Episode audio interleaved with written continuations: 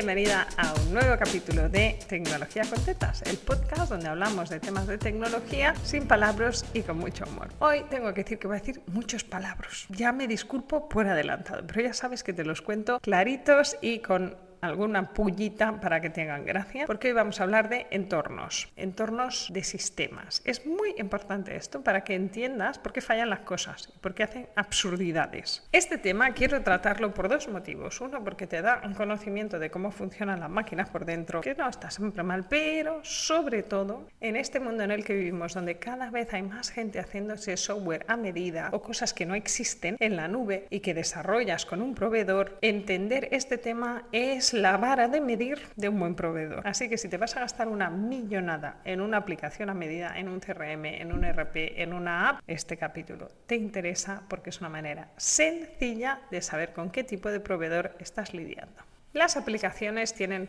varios entornos. No todos los proveedores te van a dar tantos entornos como te voy a contar yo aquí. Empecemos por el principio porque he dicho el primer palabra en la primera frase. Entorno. Entorno es sencillamente una copia de tu sistema, así tal cual. Es como si tuvieras cinco ordenadores y cada ordenador tuviera una copia distinta o a veces la misma. Ahora te iré contando. ¿Vale? Pero cada entorno es una copia de tu sistema. Al principio, cuando estás haciendo tu primera app para móvil, pues te da un poco igual, porque no hay nada. No hay datos de clientes, no hay facturas, no hay compras. Los cinco ordenadores, los cinco entornos son iguales. Haces el programa y lo replicas en los cuatro o cinco ordenadores. ¿Qué pasa una vez has arrancado? De hecho, una vez has arrancado ya tienes dos entornos, aunque tú no lo sepas. Tu proveedor siempre tiene un entorno de DEV, D-E-V, ellos le llaman DEV, es de developer, es el de entorno de desarrollo. Esto va todo en inglés, yo te daré la versión española, la versión inglesa, porque si las oyes. DEV es un entorno al que tú no tendrás nunca acceso como cliente, es lo que hacen ellos, son las guarrerías donde prueban cosas que luego fallan, esto tú no lo ves. El entorno que tú ves normalmente es un entorno de test, es decir, lo, lo programan ellos, te lo pasan para que tú lo pruebes. Y aquí hay dos entornos de test dependiendo de la calidad del proveedor. Por eso te decía que si te ponen uno que se llama test y uno que se llama UAT, User Acceptance Testing, UAT. ¿Qué quiere decir? Que test es primeras pruebas, es donde se hacen pruebas un poco a la guarro,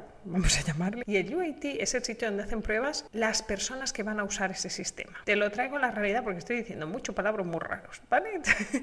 Vamos a imaginar que como no has encontrado un sistema de citas online, como hablamos la semana pasada, que haga todo lo que tú quieres, le has pedido a una empresa de desarrollo, de esos de camiseta negra y barbas, que te hagan una aplicación para ti a medida, para el móvil y para web. ¿Vale? Vamos a complicarlo un poco. El entorno de dev, de desarrollo, ese que tú no ves, es una guarrería, por eso no lo ves, ¿vale? Es donde se prueban muchas cosas y cuando ya tienen claro cómo lo van a hacer, lo copian en limpio. Es como cuando hacíamos apuntes de clase, que había gente que tomamos unos apuntes que no se entendía una mierda y había gente que lo pasaba en limpia. Pues eso, cuando lo pasan en limpio y te lo ponen en un ordenador limpio, eso es el entorno de test. Hay dos tipos de entorno de test, de test y de UAT, User Acceptance Testing, UAT. Todas las empresas te ponen dos entornos no. En realidad, para proyectos pequeños no es necesario, pero que tengan el concepto te da seguridad. Cada vez que pasas una aplicación de entorno y la pruebas, te aseguras de que funciona. Por eso tenemos 4 o 5. En test pruebas el código final, es decir, te pones ahí a hacerlo de verdad. Pero claro, en los entornos de test, pues yo tenía entornos de test, recuerdo en un momento que tenía dos, dos hubs, ¿no? dos eh, centros de desarrollo, y unos ponían nombres de clientes de Harry Potter y los otros del Señor de los Anillos. Hija, somos así. Pues hay quien pone cantantes, o sea, la de entornos de test que tienen a Julio Iglesias, a Marilyn Monroe, ¿vale? Es este tipo de cosas. No son clientes de verdad. Son clientes que entras tú, porque si no pones un cliente no puedes hacer reservas. Así que es un entorno donde los datos son de risas. Y ya lo hacemos así para reírnos un poco. Yo soy de las que cargan los personajes de Juego de Tronos en mis entornos de test.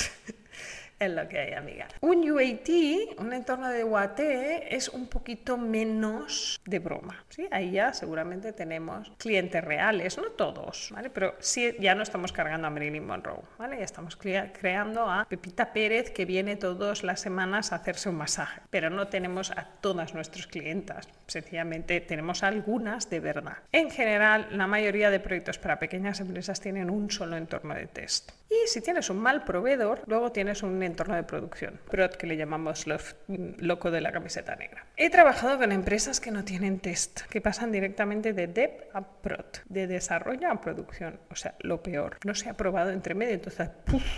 Y hace pluf ahí donde te ven tus clientes. Ah, entonces, norma número uno de este podcast que estás escuchando muy atentamente, a pesar de que estoy diciendo de palabras que te mueres. Uno, si no tienes ningún entorno de test, sal corriendo. Estos tíos no saben hacer software. Esta es la normativa número uno, ¿sí? porque para leer un presupuesto de apps a medida, pues dicen cosas muy raras.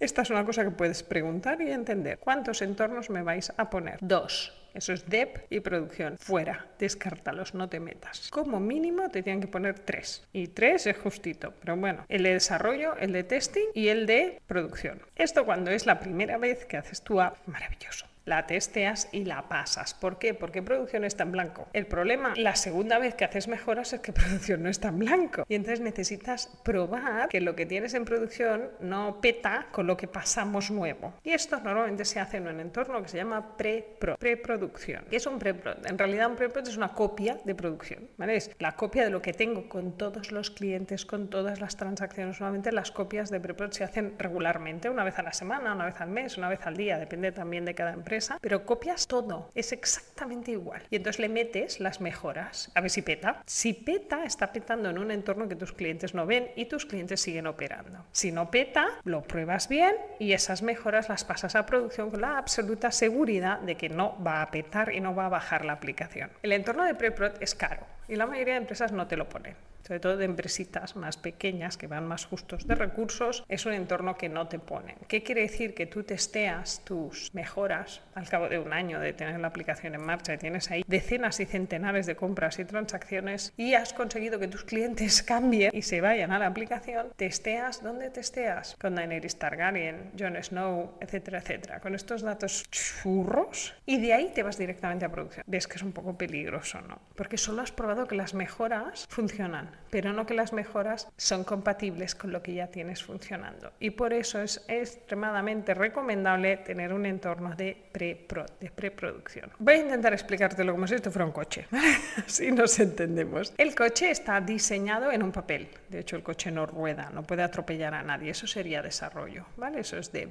Nos lo inventamos, vemos la solución, lo paso a un 3D, ¿vale? Donde puedo hacer simulaciones de qué pasaría si este coche impactara contra una persona que va andando por la calle, bla, bla, ¿vale? Pero lo haría en un ordenador. Imagínate que pasáramos del ordenador directamente a la calle, sin esos efectos dummy, ¿sabes? Que ponen los muñequitos que parecen personas, que pesan como personas y hacen las pruebas de verdad, petan coches y los petan en la fábrica, no los petan en la calle. Pues ese entorno donde están los dummies rompiéndose y los coches rompiéndose es un pre-prod. Y es necesario, porque lo que peta ahí no peta en la calle atropellando a gente. Yo creo que el símil te ha quedado claro. Quieres un entorno con muñecos dummies. Así que lo dicho, si te vas a liar a hacer una aplicación a medida, esta es una pregunta para saber qué calidad te va a dar la persona o las personas, el equipo que van a tratar contigo. Mínimo tres entornos, si te ponen cuatro son gente que saben lo que haces, si te ponen cinco, maravilloso. Hasta aquí el capítulo lleno de palabras de hoy. Espero que te haya sido útil y que te ahorre problemas a la hora de escoger un desarrollador para tus aplicaciones. Nos seguimos la semana que viene en otro capítulo de Tecnología con Tetas, el podcast donde te cuento las cosas de la tecnología del día a día sin palabras y con humor.